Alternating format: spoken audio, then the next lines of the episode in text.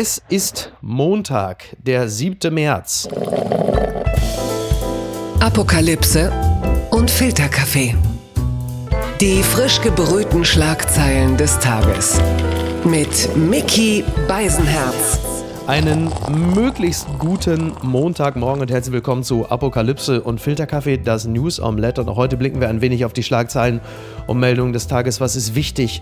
Was ist von Gesprächswert? Worüber lohnt es sich zu reden? Und ich freue mich, dass er wieder bei uns zu Gast ist. Das letzte Mal sprachen wir, wenn ich mich nicht irre, kurz vor der Bundestagswahl. Die Welt war eine andere. Armin Laschets Lachen und Annalena Baerbocks Textpassagen Frankenstein-Buch war der größte Aufreger der Nation. Das ist lange vorbei. Ich begrüße den Mann von Fußball MML, vom MML Daily, den ehemaligen Vorsitzenden der Jugendunion in Gütersloh. Guten Morgen, Mike Nöcker. Ich hasse dich. Guten, guten Morgen. Vielen Dank. Äh, übrigens, äh, es gibt Geburtstage zu feiern. Walter Röhrl, der legendäre äh, Rallyefahrer, wird 75 Jahre alt und Heinz Rühmann, die Filmlegende Heinz Rühmann, wird 120 Jahre alt. Jawohl, der Clown, hoppla, hopp, hoppla, hopp. Jetzt sind alle wach. Ne? Ja. Du bist ja äh, ein bisschen älter als ich. Du bist noch für Filme von Heinz Rühmann damals ins Kino geschlichen. Das ist richtig. Als kleiner Bub. Walter Röhrl ist übrigens nie 120, also gefahren. Nein, der also, ist, nein, höchstens nein. in der 30-Zone. Ja. Ernsthaft? Bitte über 120 in der 30-Zone deabonniert. Man muss dazu sagen, wir sitzen hier an einem Abend, bevor wir beide auf die Bühne gehen bei Fußball MML live, das muss man zur Einordnung sagen, ähm, es ist ja derzeit so, dass man manchmal auch wirklich einfach Teile der Weltlage verpasst und man dann dumm dasteht, weil die Dinge sich so dramatisch verändern.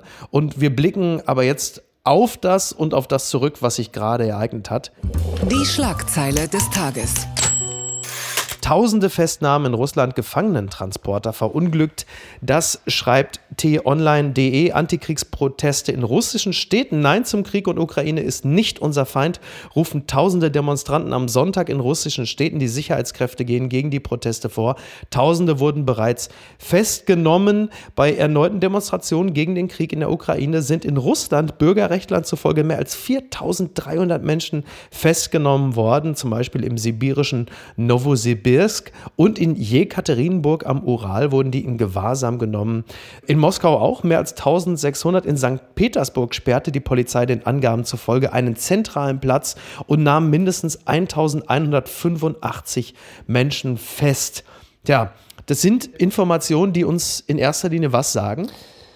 Dass Putin mittlerweile ja sein Deportationskonzept gegenüber Menschen mit anderer Meinung offensichtlich professionalisiert hat. Er hat mhm. ja lange darauf hingearbeitet, die letzten 10, 15 Jahre das ja immer zu einem ja, besser funktionierenden Werkzeug gebaut. Ja. Leider unter äh, völliger Missachtung einiger Leute hier in Deutschland, die das einfach nicht wahrhaben wollten. Sie haben es gerne hingenommen, ja. ja.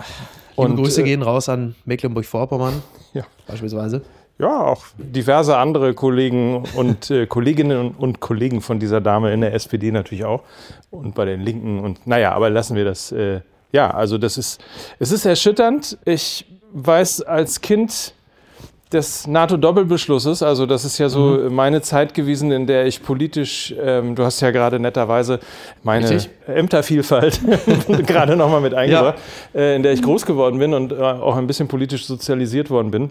Das ist natürlich total erschütternd, was mittlerweile äh, passiert. Heute hier in Berlin angereist, äh, in Hamburg abgefahren mit der Bahn. Überall stehen Menschen, die ähm, gelb-blaue Plakate hochhalten, um Kriegsflüchtlingen äh, ja. zu helfen und sie an dem Bahnhof in Empfang zu nehmen. Das ist wirklich tatsächlich erschütternd, dass uns, also alles das, was den Menschen in der Ukraine widerfährt, ist natürlich ohne Frage schlimmer. Klar. Aber überhaupt ist unsere Generation, dass Europa sich nochmal mit Krieg beschäftigen muss, ist einfach furchtbar. Genau, ist aber natürlich auch ein Indikator dafür, wie äh, selbstzentriert der Mensch naturgemäß ist. Denn in Mitteleuropa hatten wir lange mit diesem Thema nichts zu tun, während natürlich im Rest der Welt es die ganze Zeit Kriege gibt. Jemen, Syrien, Mali, name whatever. Und ähm, wir sind dann völlig erschüttert und sagen, oh Gott, da ist Krieg, das gibt es auch gar nicht. Das hat aber auch damit zu tun, das ist jetzt halt einfach Krieg, der auf der Fußmatte Europas stattfindet. Und uns deswegen natürlich auch so beeindruckt, weil es uns in Anführungsstrichen auch an den eigenen Arsch geht. Ja, und weil wir natürlich auch selber versagt haben. Also Genau. äh, mein Freund, der Philosoph Michel Friedmann, hat neulich in einem Podcast gesagt, dass insbesondere äh, die Generation, die Elterngeneration 60 plus und die Kindergeneration 35 plus komplett versagt haben in den letzten Jahrzehnten. Was hätte die Kindergeneration tun können und müssen? Naja, also du solltest ja als 35 plus durchaus äh, politisch gebildet sein und durchaus auch mit wachen Augen und Ohren durch die Welt laufen und Ja. einfach sehen, was dort passiert. Und in Russland ist so viel, hat es so viele Signale gegeben. Ähm, das fing, glaube ich, an äh, 2007 bei der Sicherheitskonferenz, wo es mehr oder weniger fast eine Hetzrede äh, gegeben hat, wo normalerweise allen europäischen, westlich Mhm. orientierten Ländern der Löffel in, den, in die Tasse hätte reinfallen sollen, oder was man da auch immer äh, Teetasse sagt. in, ist im Zusammenhang mit Putin immer ein gutes Gleichnis. Ja, sehr gut. Nein, und danach kam alles weitere. Dann Mhm. kam Georgien, dann kam die Krim. Wir haben die Krim ertragen. Also, Ja. dass da nicht irgendwelche Insta-Profile sich äh, gelb-blau oder man Ja. wenigstens irgendwie Krimsekt für den Frieden getrunken hätte Ja. oder was auch immer, passierte ja alles nicht. Stattdessen haben wir uns weiter uns äh, gegenseitig in unserer Konsumwolke Ja, wir haben vieles. Wir haben, wohlgetan und äh, genau, wir haben vieles gerne hingenommen. Wir als Bürgerinnen und Bürger, aber die Politik auch. Ja. Auch die Rolle von Angela Merkel muss in dem Zusammenhang natürlich auch sehr kritisch gesehen werden.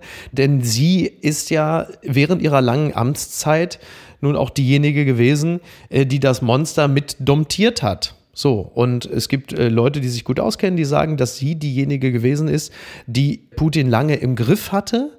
Und man mutmaßt dann auch, dass es möglicherweise auch mit ihrem Abgang zu tun hatte, dass er jetzt sich äh, befähigt sah, zuzuschlagen. Das ist vermutlich nicht ganz haltbar, denn wenn man äh, die Genese des Angriffskrieges äh, mal zurückspult, dann hat er schon vor dem Abgang von Merkel Vorbereitungen getroffen, die jetzt halt letzten Ja. Endes greifen. Es war ja anders sogar, finde ich, glaube ich. Der Punkt ist sehr simpel. Es gibt sehr, sehr viele politische Analysten, die immer gesagt haben, die einzige Sprache, die Putin versteht, ist Stärke. Und diese Stärke haben wir nie gezeigt. Wir im Gegenteil haben die Krim ertragen und statt danach die FIFA-Weltmeisterschaft nicht in Russland Ja. stattfinden zu lassen als erstes Signal dafür, hat es halbherzige Sanktionen gegeben, die so ein bisschen ja, kaschiert wurden, Ja. äh, während dann äh, fröhlich weiter halt Stiftungen in Mecklenburg-Vorpommern äh, gegründet worden sind und in Niedersachsen irgendwie der, der lustige Ex-Kanzler äh, da Geschäften sprechen nachging. Ja, klar. So, und das ist das Ergebnis. Und, und das Ergebnis ist, wenn du nicht handelst, das bringt man ja Kindern schon bei. Jede Entscheidung wird eine Konsequenz nach sich ziehen. Als man damals entschieden hat, in Syrien nicht einzugreifen, ist die Konsequenz, die nach sich gezogen wurde, Flüchtlinge, Vertriebene logischerweise, weil wer lässt sich denn schon gerne von seiner politischen äh, Führung vergasen oder ähnliches? Ja. Also sind sie geflüchtet, also waren sie irgendwann hier in Deutschland und wir hatten dieses große Thema Flüchtlingskrise, weil man in Syrien nicht eingegriffen hat. Und jetzt kommt gleich der mahnende Zeigefinger und ich glaube halt, dass das, was in Georgien passiert ist, das, was in der Krim passiert ist, dass das alles ohne großen Schaden für Wladimir Putin passieren konnte, ist der Grund, warum er dann gedacht hat, naja, wenn die alle pennen, dann hinein. Genau, und derweil äh, scheitern auch äh, die kleinsten Dinge wie der Flüchtlingskorridor in Mariupol und jetzt wird halt unter anderem auch Kiew in die Zange genommen von diversen Flanken. Noch verteidigt man sich. Äh, Volodymyr Zelensky äh, ist mittlerweile so eine Art William Wallace der Ukraine, ein, äh, vielleicht sogar der Leader of the Free World, der Generation Meme. Er macht das alles sehr, sehr gut, aber die von dir eben angesprochenen Flüchtlinge werden natürlich nicht weniger. Blattgold. Zeit.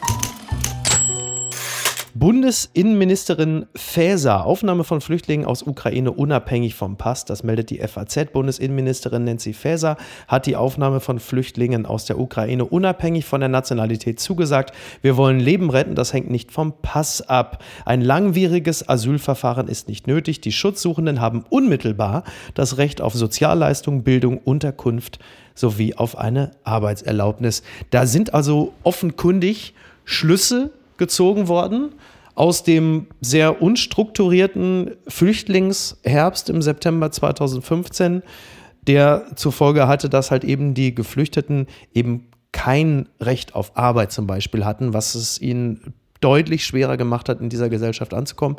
Da ist also offensichtlich daraus gelernt worden und ähm, das, was wir gerade erleben und das, was du ja auch gerade am Bahnhof gesehen hast in Berlin, das mündet jetzt in einer möglichst schnellen Integration von Geflüchteten, derer es nicht weniger werden. In Deutschland sind es jetzt schon knapp 40.000 FF. Yes.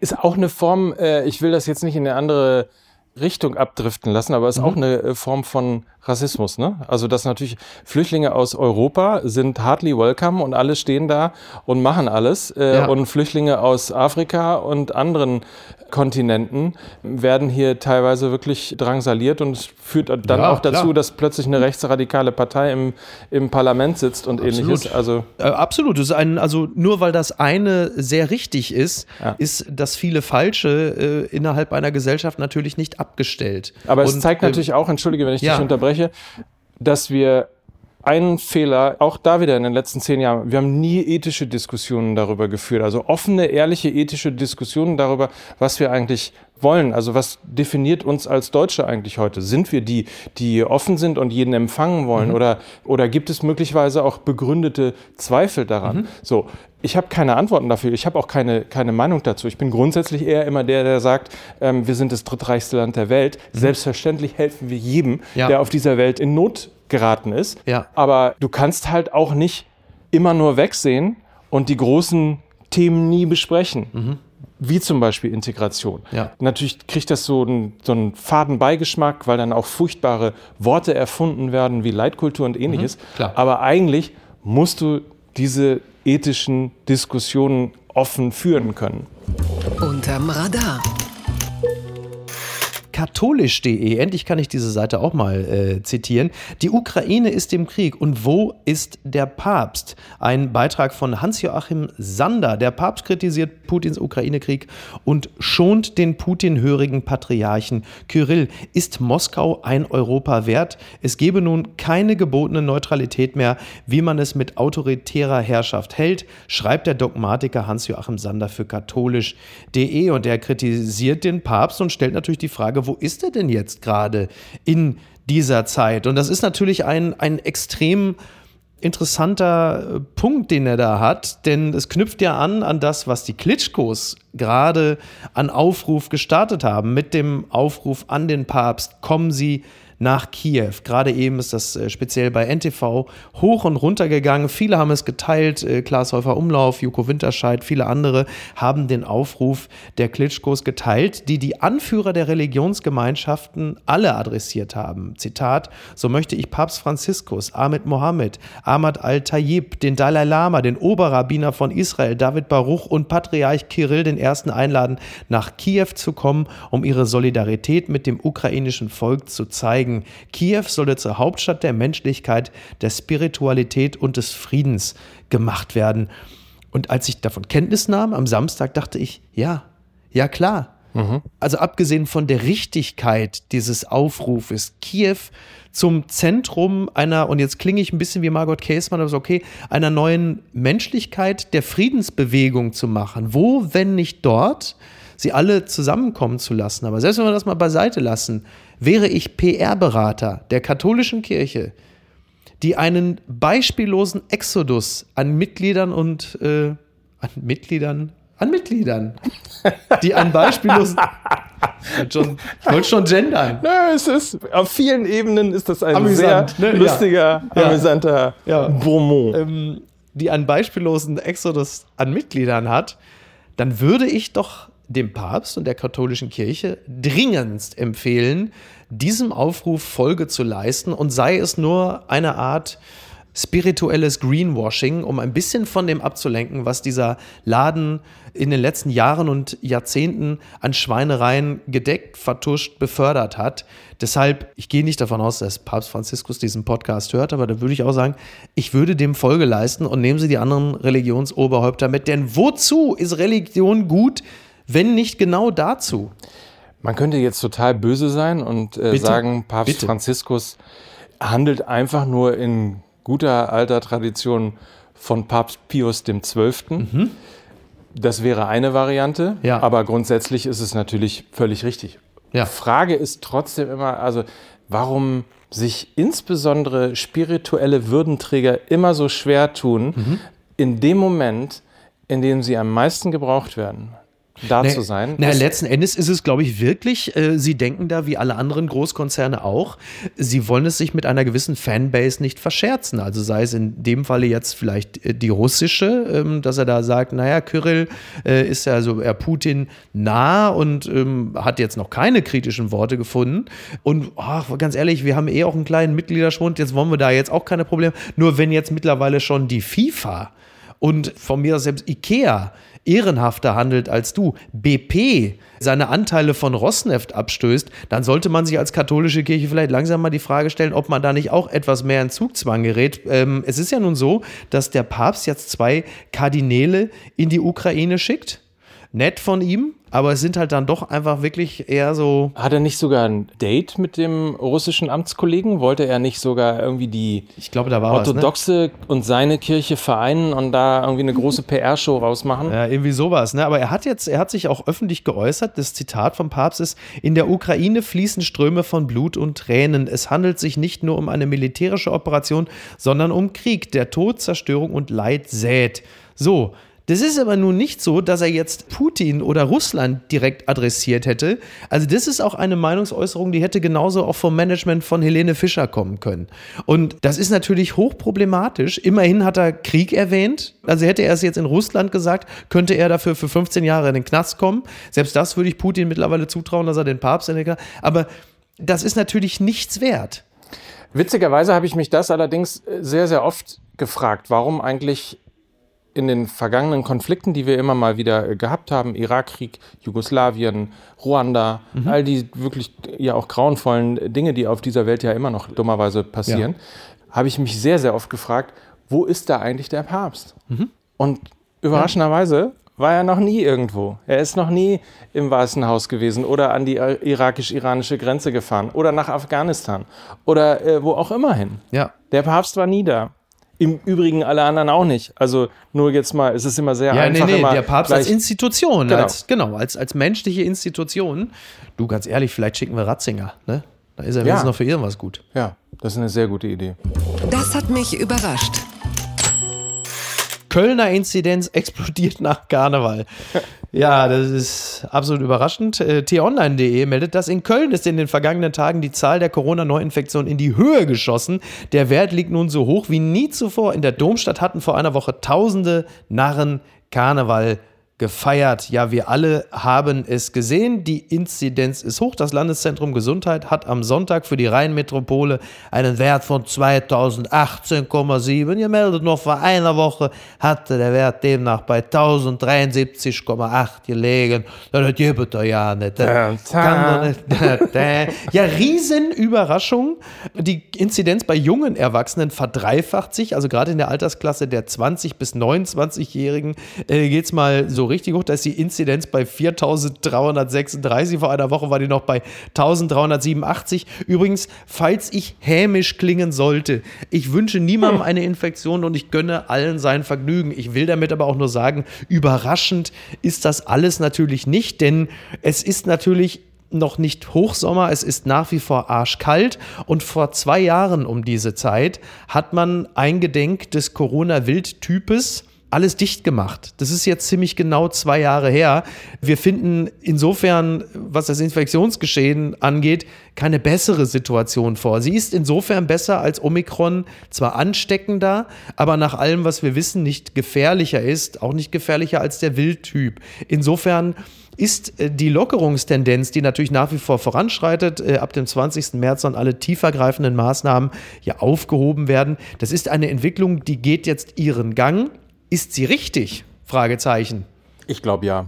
Also ich bin ja jetzt auch schon seit zwei Jahren Virologe, Ja. wie wir alle, ja. Also, nee, jetzt sind wir ja, wir sind ja jetzt alle äh, Strategen Ah. ähm, in Sachen Taktik, Strategie, Kriegsführung. ah, Militärstrategie. Gerade. ja, wir sind jetzt alle NATO-Generäle. ah, stimmt. Ja. Wie heißt eigentlich der aktuelle NATO? Einfach nur mal in die Runde gefragt, nur falls Der NATO-Generalsekretär, ja, der ist natürlich Stoltenberg. Es, ich, ich weiß Stoltenberg. Es doch. Das ist doch der aus Schleswig-Holstein, ne? Gerhard Stoltenberg. ja. Kauf mir eine Truppe. Da spricht der Mann vor der Jungen Union. die Moral der Truppe. haben, wir, haben wir eine Strandau-WC. Oh. So, äh, zurück zum Thema. Wo waren wir? Ach, Corona ist ja doch noch da. Ich dachte eigentlich, dass durch den Russlandkrieg sei Corona jetzt vorbei. Da war ich total überrascht, als ich in Vorbereitung auf diese Sendung das ja, gelesen habe, dass da immer noch was drin ist. Kannst du dich noch erinnern, als wir alle geschockt bis belustigt waren, als uns Angela Merkel in einer Pressekonferenz vorgerechnet hat, wie das eigentlich ist, wenn sich innerhalb von Wochenfrist sich Zahlen verdoppeln genau. und wo man also da rauskommt. Sie 2000, dann 4000, dann 8000, dann sind schon bald irgendwie und dann sind wir im Dezember bei 20.000 und alle waren geschockt, um Gottes Willen, 20.000 Neuinfektionen, die muss ja, ver das gibt's doch gar nicht. Ich kann mich auch noch daran erinnern, dass ein gewisser Karl Lauterbach irgendwann im April 2020, ja, also meiner Meinung nach, also mindestens bis, also 2022 wird uns das sein. Und der Lauterbach, der tickt ja wohl nicht richtig. Sommer ja. 2022 haben wir ganz andere Sorgen. Gut, das stimmte.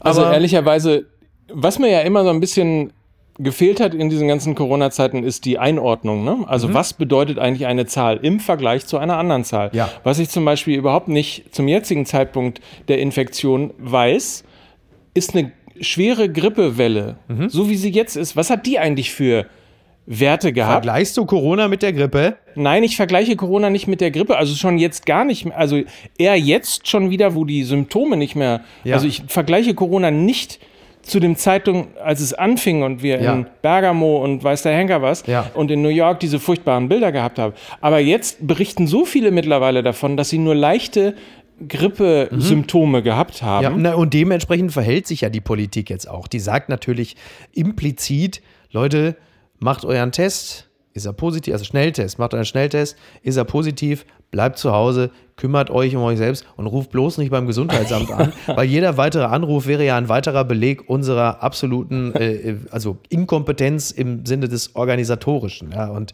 eine weitere absolut überraschende Meldung ist ja auch noch die, das hat der Spiegel gemeldet, kaum Interesse an äh, Novavax-Impfstoff. Ja, die, ja. also, und dann, ich zitiere nur die Spiegel-Titelzeile: Corona-Impfkampagne hat an Fahrt verloren. Man sagt, okay, das Ding hat so viel Fahrt gehabt wie, weiß ich nicht, der Lader von meinem Vater. Ne? Hast du also, nicht das Gefühl, das Wort Totimpfstoff, ja. das ist doch auch abschreckend. Das ist doch so, wie damals Danone Werbung gemacht hat mit lebenden Joghurtkulturen und gesagt hat, unser Joghurt lebt. Ja. Was dazu geführt hat, dass die Leute das nicht mehr gekauft haben, ja. weil sie gedacht haben, wenn ich den Deckel aufmache, dann springen mir springen da irgendwelche... entgegen. ja, so. ja, stimmt, das und war wirklich Totimpfstoff ist doch so, dass du denkst, ja, ja, nee, das will ich auch nicht. Ja, da hast du recht. Aber das war ja das, was man ja vielen Querdenkern noch äh, attributiert hat, dass die das dann alle nehmen würden. Weil die ja immer gesagt haben, ja, nee, ich warte mal auf den, ich war kurz darauf, so einen billigen sächsischen Akzent zu imitieren, hab dann, bin kurz vorher abgebogen. Ähm, dass sie dann drauf sind und sagen, nee, ich nehme lieber, ich warte auf den Totimpfstoff. Und jetzt, wo er aber da ist, haben die sich aber alle, also ideologisch so falsch verspult und verdrahtet, dass die jetzt dann endgültig nichts mehr nehmen, weil jetzt einfach alles wahrscheinlich von Bill Gates und der Regierung dann so äh, manipuliert ist, dass sie es auch nicht mehr nehmen können, weil da steckt ja dann jetzt auch schon was drin. Für die hätte man sich manchmal äh, den Mundtot-Impfstoff gewünscht. das ist richtig. An diesem Wochenende, ich stelle mir das übrigens gerade vor, wie absurd das auch sein muss. Du hast dann wirklich diese riesigen Demonstrationen gegen Putin und dann äh, marschieren auf der anderen Seite immer noch ein paar und demonstrieren gegen die Diktatur, aber Corona-Diktatur. ich stelle mir das auch gerade vor, du, du marschierst eine Stunde da mit und denkst, die demonstrieren gegen Putin wegen Diktatur und Freiheitsentzug und plötzlich merkst du, du bist auf Corona. Du merkst es erst an den Hakenkreuzen, an den zwei, drei und denkst, oh, ich bin auf der falschen Demo mitgelaufen. Ja, dass sie sich nicht in Grund und Boden schämen. Ja, aber dafür ist die Halbwertzeit für Meinung zu klein mittlerweile. Die wissen morgen schon gar nicht mehr mehr, wo sie gestern demonstriert haben und wofür.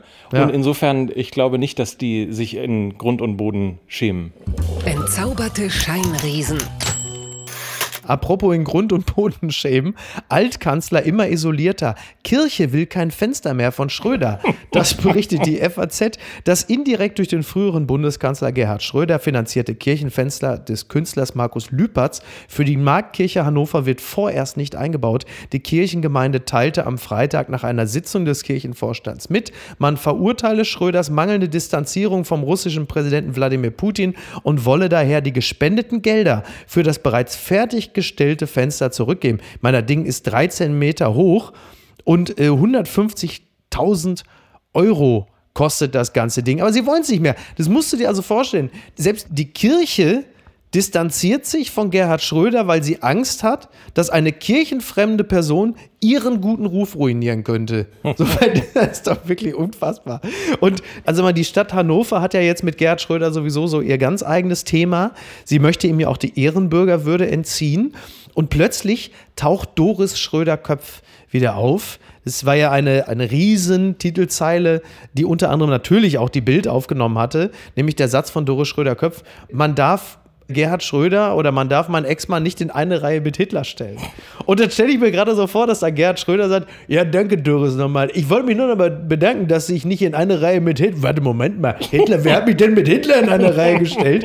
Und da merkst du, Rache ist ein Gericht, das äh, so kalt serviert wird wie der Korpus eines ehemaligen Diktators, den du eigentlich in eine Verteidigungsrede eingebaut hast, Ja. die im Kern aber nichts anderes ist, als äh, jemand nochmal nachträglich zu filetieren. Denn sie ist natürlich Journalistin. Sie weiß auch, was passiert, wenn sie vordergründig ihren Ex-Mann verteidigt, dem die Ehrenbürgerwürde entzogen werden soll, wie das zuvor unter anderem nur mit Hitler geschehen ist. Aber diesen Konnex herzustellen, ist natürlich eine Bösartigkeit, die äh, aber sehr klug serviert wurde, weil du verteidigst jemanden und bringst ihn aber das erste Mal, vorher hat das niemand gemacht, in Verbindung mit Hitler. Toll. Und man lenkt auch von sich selber ab, ne? Weil ja auch Frau, äh, also Doshro Kö, wie Ja. wir sie ja nennen, Ja.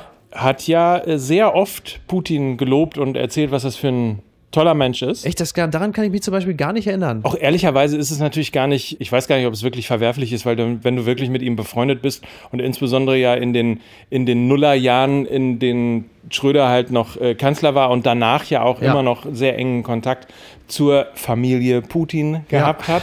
Ja, es gibt ja Ähm, auch also Doris Schröder-Köpf, beziehungsweise also den Imperativ Doris Köpf-Schröder, das kann man in dem Fall natürlich also Ja, als Imperativ gemacht benutzen. Das habe ich ihm gebracht.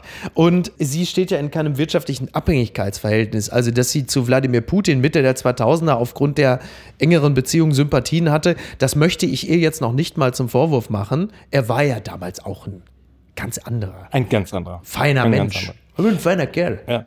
Sag mal, was ich noch fragen wollte: 150.000 Euro für ein Fenster, ne? Mhm. Da kriegst du doch in Großburg-Wedel ein ganzes Einfamilienhaus, oder?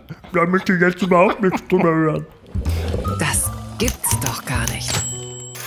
NBC News disgraced producer Harvey Weinstein caught smuggling milk duds in jail. Das berichtet NBC News. The candy was found during a search on November 10th after Weinstein had a face to face meeting with Sean Berkeley, one of his attorneys. Harvey Weinstein was caught with contraband milk duds in November, prompting a reprimand from LA County jail guards, according to records viewed by Variety. Also, um es kurz zusammenzufassen, es gab ein Filzen seitens der Wärter und da haben sie festgestellt, Harvey Weinstein möchte in seine Zelle Milk Duds, das sind so Schokolinsen oder so, ne? Von, Schmuggeln. von Hershey's. ja, von Hershey's. Super lecker. Äh, Niki Hassania liebt sie auch. Aber äh, das ist natürlich hier nicht erlaubt. Und es ist jetzt für die Marke Milk Duds auch irgendwie ungeil. Also wenn du, man hat es ja gerne, dass man so prominente Testimonials hat für seine für seine Sachen, aber ob das für die Firma Milk Duds jetzt so cool ist, dass ausgerechnet Harvey Weinstein sagt, ich liebe Milk Duds. So ein bisschen so, als gibt jetzt Putin wieder eine seiner ominösen Pressekonferenzen mit zehn digitalisierten Stewardessen und äh, hat aber dann so eine Dose Coca-Cola vor sich stehen. Das will man nicht, oder? So ein bisschen wie wenn Jesus äh, mit sechs Ü-Eiern im Knast erwischt worden ist. Das ist auch sehr schön. Schöne Vorstellung. Ja, das, es, es gibt ja noch die Marke Abercrombie in Fitch. Und die hatten ja so eine Submarke Hollister. Und damals war es so, es gab diese Serie Jersey Shore. Und da gab's, da sind ja alle so Premium-Assis und dann aber wirklich der Filet-Assi von denen, ich weiß nicht mehr, wie der hieß, The Chance, The Show, the, der hatte so einen Spitznamen und der trug immer Hollister. Und damals hatte ihm dann der Chef von Abercrombie Fitch, der CEO, öffentlich, keine Ahnung, 100.000 Dollar, eine Million angeboten, wenn er die Kleidung nicht mehr trägt weil das halt für die Marke so schädlich war, wenn der Typ das prominente Gesicht ist. Das willst du halt eben nicht. Ich meine, wenn die letzten Bilder von Bill Cosby sind, wie er die ganze Zeit immer mit einem Aston Martin durch die Gegend gefahren ist, um da irgendwie an der, was weiß ich, Realschule zu halten, da hast du halt auch keinen Bock drauf. Ne? Das stimmt. Mike, was ist deine favorisierte Marke? Klamottenmäßig? Ja, alles so. Nö, Alles. ich trage alles, was mir gefällt. Okay, verstehe. Gut. Das, das, Ich möchte hier keine Werbung für einzelne Marken machen. Ich bin da, bin da kein Influencer und okay. Gucken mal, wer da spricht. Union fordert Raketenabwehrsystem Iron Dome für Berlin. Das berichtet die BZ. Die Union will die Wunderwaffe der israelischen Armee nach Berlin holen. Der verteidigungspolitische Sprecher der Unionsfraktion Florian Hahn verlangt einen Iron Dome, um die Hauptstadt vor russischen Raketen zu schützen. Geschätzte Kosten 10 Milliarden Euro. Das, ist, das ist ja wohl. Äh, überleg mal, Friedrich Merz kriegt äh, seinen eigenen Iron Dome, um sein Büro zu schützen. jetzt hat die CDU ihren Iron Dome mit Friedrich Merz bekommen. Ja. Und dann sind sie gleich größenwahnsinnig geworden und haben gesagt, okay, mit Merz fängt's an, jetzt ganz Berlin. Aber wie geil, ne? Dass sie dann halt einfach auch sagen, wir wollen jetzt einen eigenen, Ja. aber nur für Berlin. Ja. Also, weil wenn da irgendwelche brandenburgischen Bauern durchdrehen, dann äh, kriegt dann Berlin den Iron Dome, damit. Äh, das ist ja Wahnsinn. Vor allem ein Sprecher aus der Union. Das muss man dann aber vielleicht auch nochmal intern abstimmen, wenn man demnächst als Oppositionsführer sich beklagt, wenn man dann sagt, ja, aber dafür ist Geld da. Wenn du sagst, für 10 Milliarden Iron Dome. Aber ja, auch nur das für sind 10 Berlin. Prozent von, von der Sonderumlage, die es jetzt für die Aufrüstung der Bundeswehr geben soll. Ja, ja, Gott und der Iron Dome schütze die Apple Stores und den Starbucks äh, am Hackischen Markt, ne? Weißt du übrigens, dass immer, wenn du Iron Dome sagst, Ja. habe ich immer Uli Hoeneß im, im Kopf. Und weißt du warum? Ja. Weil ich immer sofort an den Audi Dome denke. Ach, wirklich? Ja, also ich weiß auch nicht, weil dieses Wort. bitte, ne? an den Iron Dome, ne? Und weil ich, Audi Dome, ich noch gar nicht dran gedacht. Ja, ich denke an den Kölner Dome. So. so. Gott, oh Gott. Nein, aber ansonsten Ja. vielen Dank auch, dass ich mich nochmal zur CDU äußern durfte. Okay, ja, Aber dann- meine dann- politische Heimat ist und bleibt natürlich die junge Union. Das ist doch völlig klar. Mike, jetzt so noch hinten raus, das hatte nämlich äh, Niki Asania, liebe Grüße an der Stelle. das mir Spiel Wordle ist ja ein absoluter Trend im Internet gewesen und das wurde äh, wochenlang bei Twitter äh, immer so als Hashtag und auch als Spiel gepostet und getweetet, noch bevor die Leute dann natürlich dann äh, Hashtag Weltkrieg getwittert haben oder halt, ne, solche Sachen halt, er schießt Ja. Putin, da war, also die Wochen, die von Wordle geprägt haben, waren bessere Wochen. Jetzt Ja. gibt es ein neues Spiel, das hat sie mir geschickt, das ist Hurdle also von Hearing Hurdle. Und das ist ein geiles Spiel. Das ist wirklich was für mich. Du musst halt einfach Soundbites, also Songs erkennen, möglichst schnell, um möglichst viele Punkte zu machen. Ein Song am Tag. Ich sag nur so viel. Ich habe eine Sekunde gebraucht. Also ich bin jetzt neu eingestiegen ab heute und starte sofort, also mit dem besten. Ich spiel's dir vor und du musst mir halt sagen, was es ist und mal gucken, wie schnell du es erkennst. Und? Alter. Und? Was ist das? Ich habe es nach einer Sekunde erkannt. Ist das, Keine Ahnung. ist das Scooter und Van Halen in einem? Du bist wirklich also einfach nur traurige Type. Das ist natürlich Black Skinhead von äh, Kanye West. Eine Sekunde habe ich gebraucht. Wahnsinn. Ja, aber Aber, aber da kann man mal sehen, irgendwie dem Radio wird immer so vorgeworfen, dass Ja. es so ein altes und rückschrittiges Ja. Medium Ja. geworden ist. Wenn die gewusst hätten, dass sie mit ihren Soundbites äh, quizzen. Äh, einfach nur eine App hätten machen müssen. ja, das kannst du mal sehen. Oder? Ja, das verrückte Geräusch mit Mike Nöcker. Wenn was von den Scorpions kommt, dann rufe ich dich wieder an. Ja. Ne? Dann Ja, das macht er sehr gerne. Ne? So hart ist der geworden mittlerweile. Ja. Für mich ist das richtig Hardrock. Mike, ich äh, bedanke mich ganz herzlich. Das war sehr schön. Fühl dich äh, herzlich wieder eingeladen. Wir beiden Sehr gehen gerne. jetzt hier in Berlin äh, auf die Bühne. Ja. Und äh, ich bedanke mich, freue mich, wenn du demnächst wieder zu Gast bist. Und ich schließe mit den Worten meiner klugen Frau Niki Asania. Auch das geht vorbei. Ja. Ich danke dir, dass ich hier sein durfte. Und dann beim nächsten Mal reden wir über die neue soziale Marktwirtschaft. Ja, stimmt. Apokalypse und Filtercafé ist eine Studio Bummens Produktion mit freundlicher Unterstützung der Florida Entertainment. Redaktion Niki Hassania. Executive Producer Tobias Baukhage. Produktion Hanna Marahiel. Ton und Schnitt Niki Fränking. Neue Episoden gibt es immer montags, mittwochs, freitags und samstags. Überall, wo es Podcasts gibt. Stimme der Vernunft und unerreicht gute Sprecherin der Rubriken Bettina Rust.